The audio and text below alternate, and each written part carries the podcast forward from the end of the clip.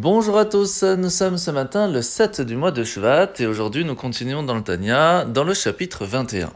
L'Anmourazaken nous a beaucoup parlé du fait que le monde et Dieu sont en fin de compte une seule entité et que le monde, même s'il a été créé par la parole, a en fin de compte sa propre existence que par rapport à nous.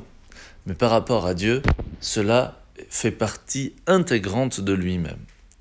À partir de là, nous devrons comprendre ce machal, cet exemple, pour expliquer que le monde a été créé par la parole, qui est vraiment très loin de l'essence même de Akadosh Baruch de Dieu. Parce que, en fin de compte, une parole par rapport au potentiel même de la parole, ou par rapport à l'essence même de l'âme, la distance est très très grande. De la même façon, la création de ce monde, qui a été faite par la parole, par rapport au potentiel de création de Dieu et par rapport à Dieu lui-même, la distance n'est même pas calculable. Et c'est pour cela que la parole a deux facultés.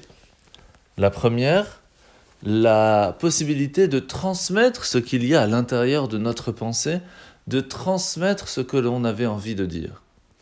Par contre, en deuxième lieu, cela sort à l'extérieur de nous et on ne peut pas la reprendre. Et c'est pour cela que d'un côté, ce machal, cet exemple de la parole qui a donné la possibilité de créer le monde, rappelle que le monde a été créé à partir de la pensée divine, ce qui veut dire que ce monde a été créé pour qu'on puisse le servir et donc sur base de la Torah. Mais par contre, cela n'est pas extérieur à Dieu. Cela fait partie intégrante de Dieu et il faut donc en profiter.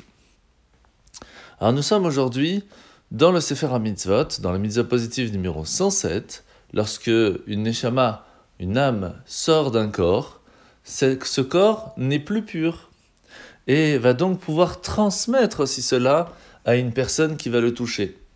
Et c'est ce qu'on appelle la tomatamet, qui va donner la possibilité à une personne de ne plus être pure, avec toutes les lois qui lui incombent pour retrouver cette pureté. Alors nous sommes aujourd'hui dans la parashat Bo, où nous parlons de la mitzvah du Korban Pessah, le sacrifice pascal qui va être ordonné par Dieu et transmis par Moshe, d'offrir à Kadosh Baruch après quatre jours d'attente, un agneau pour pouvoir mériter de sortir d'Égypte. Nous voyons ici plusieurs choses.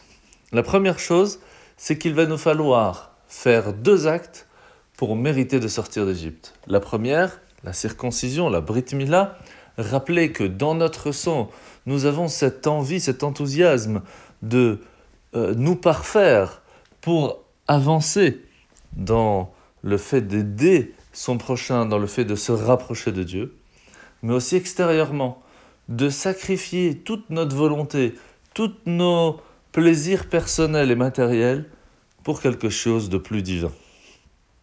Et cela est très important. Parce que lorsque l'on veut sortir de notre Égypte personnelle, on doit à un certain moment réussir à rompre nos liens avec ce mode de vie qui était précédemment le nôtre.